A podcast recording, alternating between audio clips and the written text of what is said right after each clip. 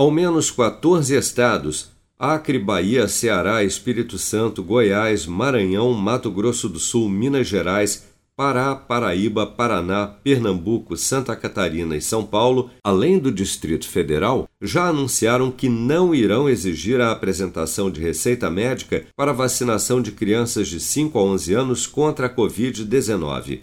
A decisão dos governos estaduais, articulada na última sexta-feira pelo secretário de Saúde do Maranhão e presidente do CONAS, Conselho Nacional de Secretários Estaduais de Saúde, Carlos Lula, contraria a recomendação do ministro da Saúde, Marcelo Queiroga, de não aplicar a vacina da Pfizer contra a Covid-19 em crianças sem a apresentação de prescrição médica e do termo de consentimento dos pais.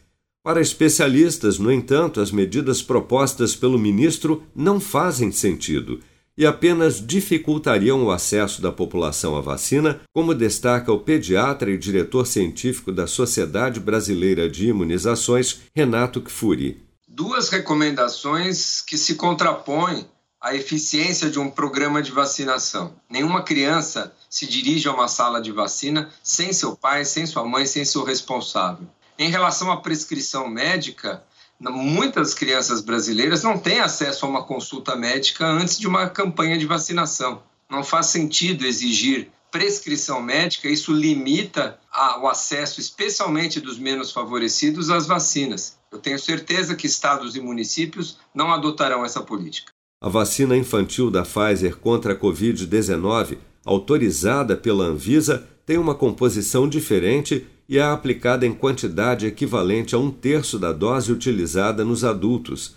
Os frascos das vacinas para crianças também são distinguidos pela cor, no caso laranja para as doses infantis, diferente da cor roxa dos frascos das doses para adultos, e deverão ser entregues ao Brasil já nas próximas semanas, juntamente com os lotes já adquiridos de vacinas da Pfizer, segundo o Ministério da Saúde.